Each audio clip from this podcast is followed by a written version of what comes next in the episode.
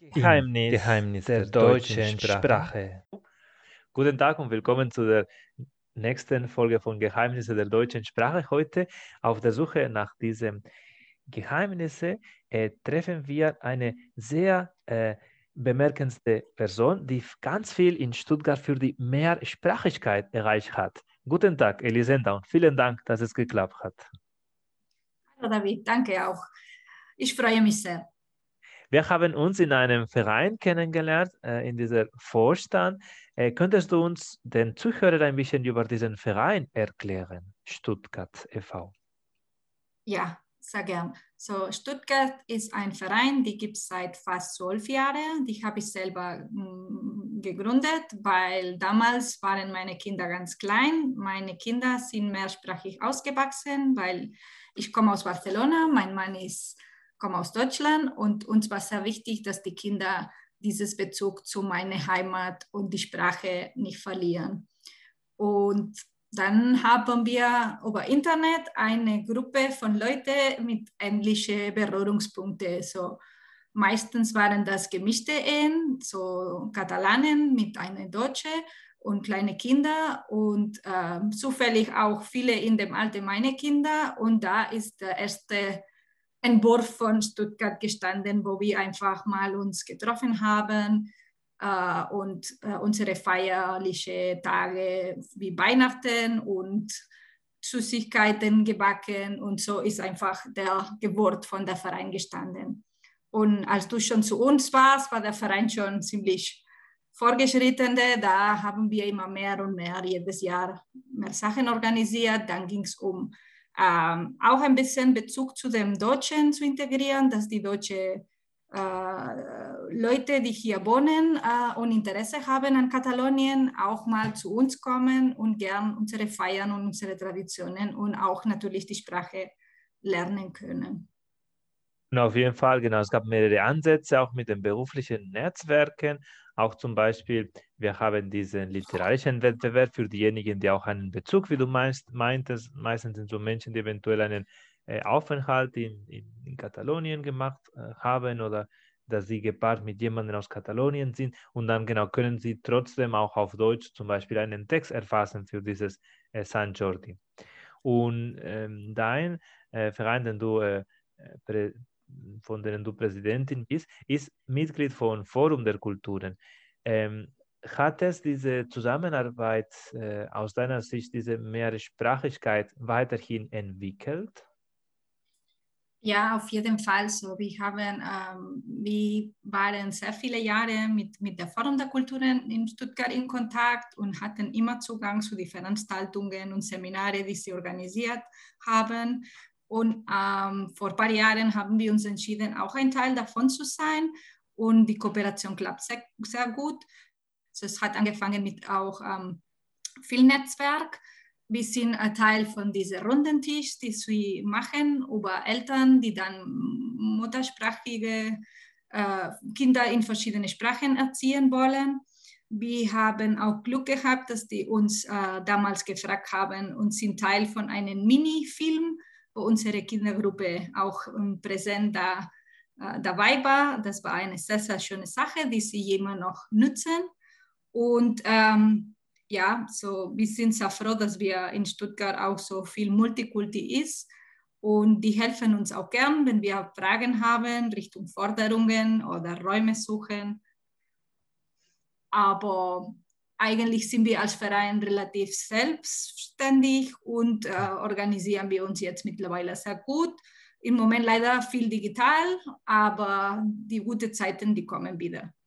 Genau, also es ist noch nicht alles äh, verloren und vor allem, äh, man hat auch bemerkt, dass äh, digitale Angebote, zum Beispiel so Erwachsenenkurs, also Sprachkurs für Erwachsene, wurden auch in Anspruch genommen und das äh, freut mich sehr. Also das ist auch das mit dir ähm, hm, sozusagen erleben könnte.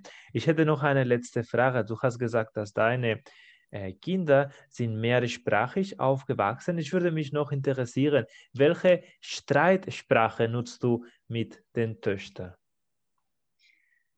Buff. so, ich muss zugeben, dass äh, spontan kommt natürlich äh, Katalanisch, aber wenn ich die Aufmerksamkeit meiner Kinder haben möchte, springe ich natürlich auf Deutsch, weil ich habe immer das Gefühl, dass die mich besser zuhören. Okay, das ist echt schon ein Thema, wenn die, wenn die Kinder genau nicht ähm, in diesem anderen äh, Sprache so im Alltag erleben, nur zum Beispiel durch einen Elternteil oder jetzt noch nicht so mit der Schule. Äh, das ist schon genau äh, schwierig, das als emotionale Sprache beizubehalten, habe ich von anderen so gestern mitbekommen. Deswegen wollte ich das nochmal bei dir mithören. Ja, dann äh, kennen wir dich ein bisschen besser. Vielen Dank also für dieses kleine Interview. Jetzt äh, wollen wir rübergehen in diese Simulation von der Prüfung und dann würde ich dich darum bitten, dass du mir ein Thema gibst, worüber ich einen kurzen Vortrag halten soll. Welches Thema hast du dir überlegt, Elisa?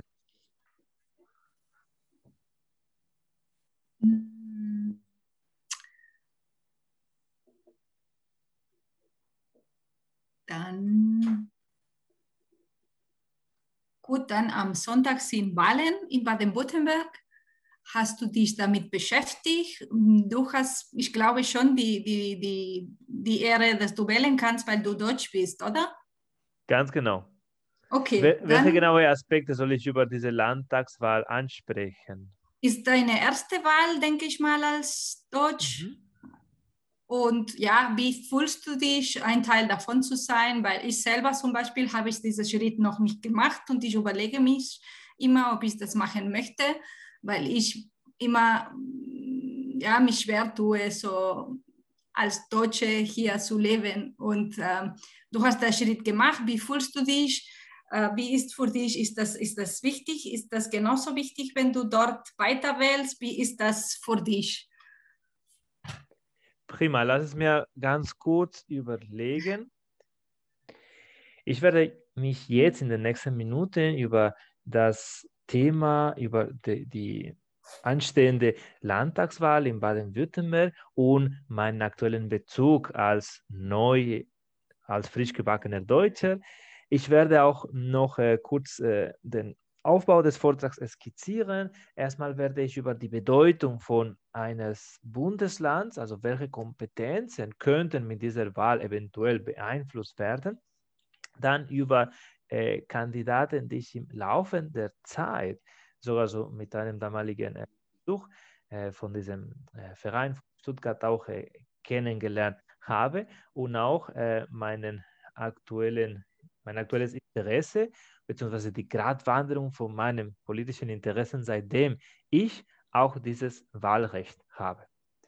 Die Landtagswahl ist in ein paar Tagen, kurz, vor, nach, kurz nach dieser Aufnahme, am 14.03., in dem werden in Rheinland-Pfalz und in Baden-Württemberg einfach ein erneutes Ministerpräsident oder einen erneuten Landtagsparlament, Landtag gewählt da Deutschland wie Spanien sehr föderalisiert ist, das heißt, viele Kompetenzen sind von sind äh, beeinflusst worden oder die Zuständigkeit von verschiedenen Bereichen wie Bildung oder Gesundheit werden von diesen Bundesländern oder von diesen in Spanien Comunidades Autónomas Zufälligerweise war vor einem Monat, also Mitte Februar, auch eine Landtagswahl in Katalonien und da habe ich, ähm, habe ich das äh, wirklich als äh, sehr äh, putzig gefunden, dass ich gleichzeitig sowohl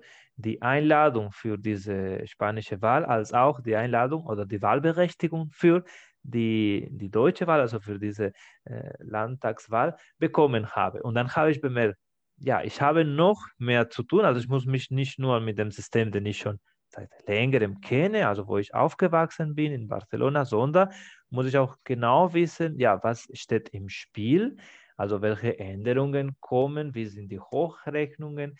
Seitdem, seit ich diese Einladung bekommen habe, Anfang Februar, habe ich mich beschäftigt, indem ich mich zum Beispiel von der Stuttgarter Zeitung diese Debatte zwischen den Hauptkandidaten angeschaut habe hinzu kommt, dass ich äh, in meinem bisherigen Zeit in Stuttgart äh, ganz viele äh, Menschen kenne, die auch politisch aktiv sind. Auch äh, hat, hatte ich damals die Gelegenheit, auch mit dir und anderen Mitgliedern von dem Verein, den Landtag zu besuchen und natürlich war eine Gruppe, die eher migrantenfreundlich ist, es waren die Grünen, obwohl wir damals nicht so richtig die, die Berechtigung haben, also irgendwie das zu gestalten. Und jetzt fühle ich mich äh, mehr einbezogen in äh, diese Änderungen, die, die, die einfach in Baden-Württemberg zu kommen.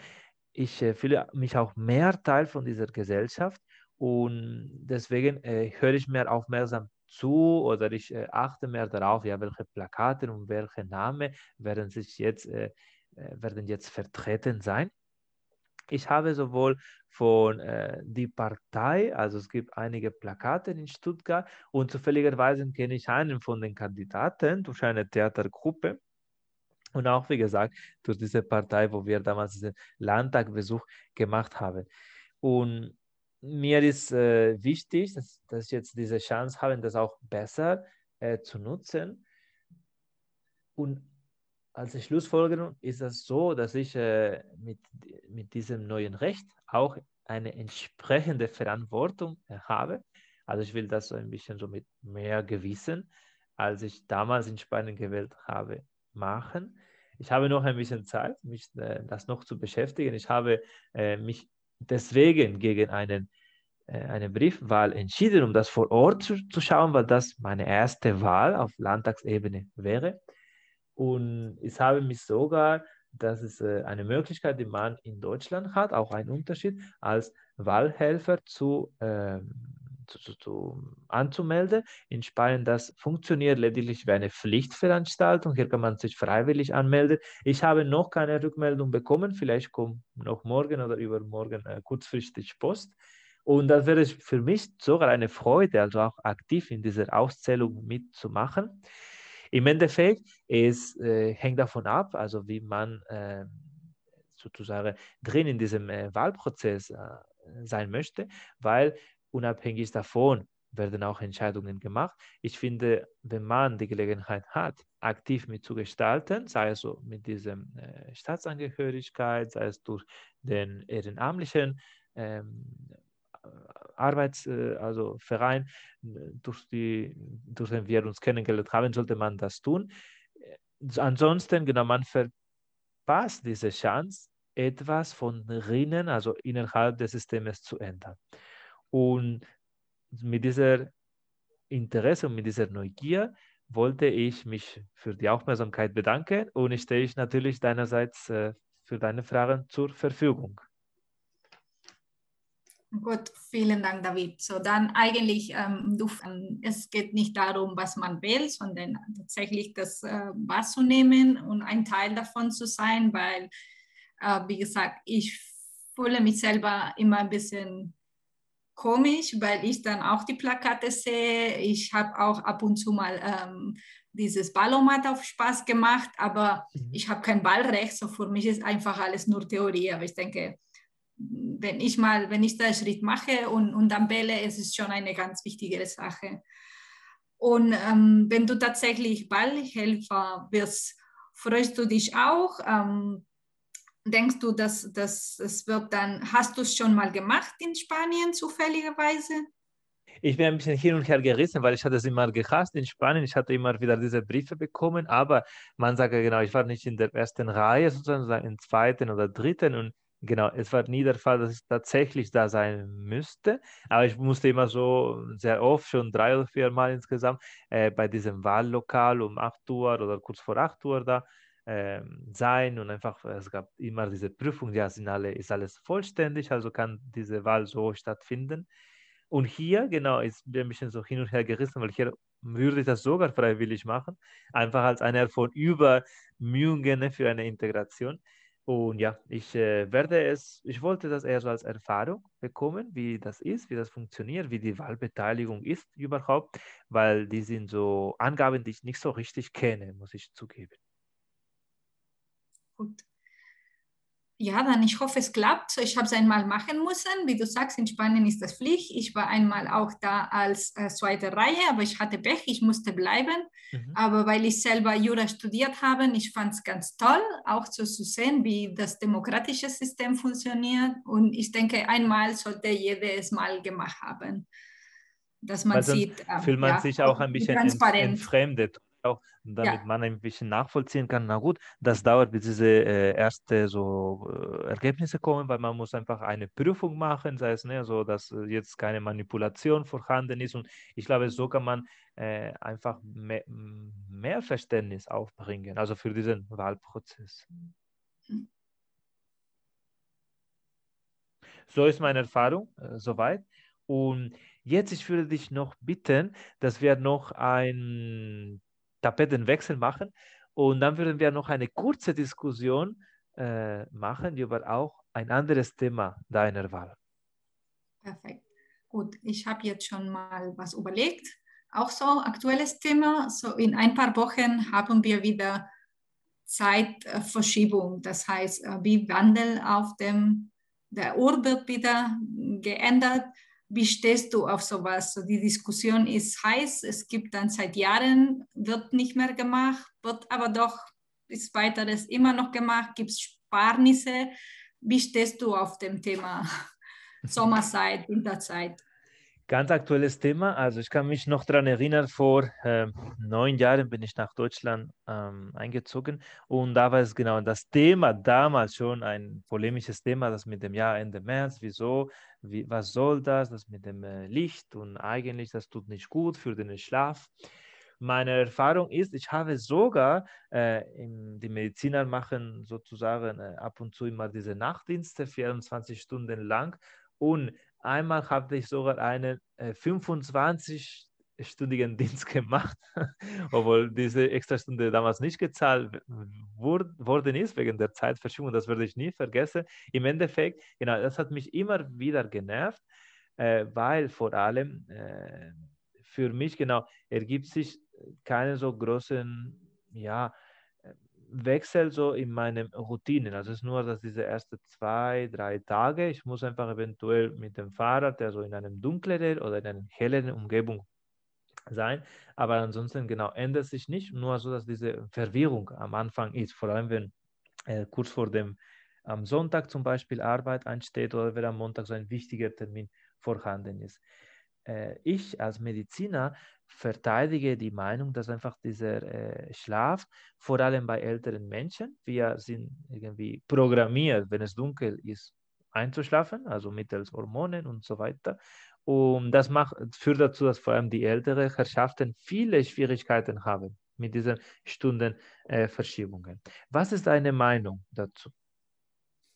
Ja, so ich denke auch, dass diese, so ich würde mich freuen, wenn das nicht mehr stattfinden, weil ich denke, es bringt relativ wenig Sparnis und das ist eine Umstellung. Und wie du sagst, wenn du zufällig an dem Tag irgendeinen Termin hast, kommst du auch durcheinander. Und ich denke, Kinder und ältere Leute und, und Tiere, die leiden auch davon, weil das ist völlig unnötig. Und es ist sehr interessant, das Thema, wenn du dann arbeiten musst an dem Tag, tatsächlich, klar, hast du eine Stunde, die du nicht bezahlt kriegst. Das, höre ich zum ersten Mal, aber hast du recht, so wenn du mal mit dem Zug fährst, ich glaube, die Züge stehen sogar eine Stunde äh, und warten, je nachdem, welche Strecke die machen, weil sonst würden die zu früh ankommen. Und, ähm, und ist auch mal im in Rahmen des Vereins passiert dass wir an dem Tag, es war wahrscheinlich auch jetzt die Zeit im März, wo wir was gefeiert haben. Ich weiß nicht, ob es Ostern war oder was, was, was da genau war. Ich erinnere ich mich nicht mehr. Und wir hatten wirklich Leute, die dann in die falsche Uhrzeit angekommen sind. Weil wenn du nicht aufpasst, okay, heutzutage mit dem digitalen Uhr wird das automatisch, aber wenn du nicht aufpasst, es kann sein, dass du dann verschläfst. Und was ein anderer äh, wichtiger Aspekt ist für mich, das wurde so mit, mittels einer Umfrage auf ähm, Europä also in den ganzen Ländern von der Europäischen Union, wurde so mit einem hohen, hohen Mehrheit, mit einer hohen Mehrheit zugestimmt, dass man das abschaffen muss. Und eigentlich wäre so dieses und leider wurde wegen der Pandemie das wieder so verschoben oder nicht so näher eingegangen. Denkst du, dass äh, die Pandemie äh, eher so diese Prozesse, sei es so diese Zeitumstellungen oder Digitalisierung, eher äh, sozusagen zu bevorzugen wären, weil im Endeffekt das ist ein wiederkehrendes Thema, das äh, ist gestaut, sollte man nicht äh, das endgültig innerhalb der europäischen klären? Ja, ja, ich denke, das sollte man klären, nur da reißt sich dann die, die EU auch zusammen wegen die geografische unterschiedliche Zeitzonen. So, ich weiß nicht, ob du das schon mal gehört hast. Es scheint, dass Spanien eigentlich in die falsche Zeitzone ist, weil ähm, durch die Franco-Diktatur wir wollten Europäer werden und sind wir in die europäische Zeitzone, obwohl wir geografisch eher in die, in die andere Zeitzone gehören. Aber eigentlich, wie du sagst, das ist eine Routine. Es ist egal, in welcher Zeitzone du bist und wie der Ort ist. So, wir gewöhnen sich um alle. Und das mit der Pandemie, ich denke, das ist eine Ausrede. Ich verstehe auch nicht, wenn die Mehrheit dagegen war, warum wir das immer noch machen. Und da hast du recht, touristische äh, Zonen, also jetzt denke ich an den Balearen oder Valencia oder Katalonien, unsere ähm, äh, Ecke, genau, äh, genau, tut sich schwer, weil natürlich, also ist ja so gut gelegen, also für die Touristen aus Deutschland und so weiter. Äh, andererseits, genau, hatte ich mal bemerkt, ich war im, im Festland, also in Portugal und kurz danach in Madeira, also das ist äh, in der gleichen Zeitzone, obwohl das einige hundert Kilometer entfernt ist und man hat bemerkt, es gab so knapp eineinhalb Stunden Unterschied. Also das heißt, es wurde viel, viel früher hell, obwohl das in der gleichen Zeitzone ist. Das heißt, auch innerhalb von Zeitzonen entsteht keine Kohärenz, aber am wenigsten muss man nicht, äh, aus meiner Sicht, zweimal im Jahr wechseln. Das wäre schon ein erster Schritt, einfach für eine bessere sozusagen Gestaltung ne, der, einigen, der eigenen Zeit. Wäre das für dich ein Kompromiss? Ja, so ich denke, das wäre auf jeden Fall ein Fortschritt, weil ähm, vor allem es ist auch sehr anstrengend. So, wenn wir in die Dunkelheit kehren, ich finde es schlimmer, als wenn wir wirklich auf die helle Zeit gehen. Und du hast recht, so wenn ich mit meiner Familie telefoniere oder wenn ich mal äh, bei, bei, bei mir in Barcelona bin und hier die Dunkelheit, so die Zeiten, wo es dunkel ist, die sind wirklich unterschiedlich, so Stunden mhm. unterschiedlich. Und ähm, klar, das ist, es hängt davon ab, ob du südlich oder nördlich liegst. Ich denke, in Deutschland auch gibt es wahrscheinlich auch verschiedene sozusagen Zeitzonen. Ist nicht das gleiche Hamburg wie Stuttgart oder, oder wenn du weiter nördlich gehst. Und ich denke, einmal wäre ein Kompromiss. Das wäre eine faire Sache, mindestens vor dem Anfang, wenn man nicht die krasse Entscheidung machen will. Man wechselt gar nicht mehr. Ich hoffe, wir werden das bald erleben. Das wäre eigentlich so, wie wir am Anfang gesagt haben, also wäre so eine Art von, äh, äh, ja, dass man so die Meinung des Volkes respektiert. Also wir haben darüber gesprochen, über Eigenbeteiligungen. Das war so eine Art von verbindliche Frage. Ja, ich hoffe, dass das den europäischen Institutionen gelingt. Und auch, genau, freut mich, wenn auch äh, der Verein weiterhin im Offline-Bereich aktiv ist. Ich äh, würde mich echt freuen, wenn wir mal diesen Stand am Schlossplatz richtig machen können. Aber bis dahin genau gehen wir nicht auf. Und nee. werde ich auf jeden Fall genau von der Ferne auch unterstützen. Hat mich sehr, sehr gefreut, dass du als äh, Teilnehmerin hier warst. Und bis zur nächsten Folge. Vielen Dank, David. Mach's gut. Weitere Folge findet ihr in redcircle.com Geheimnisse der deutschen Sprache.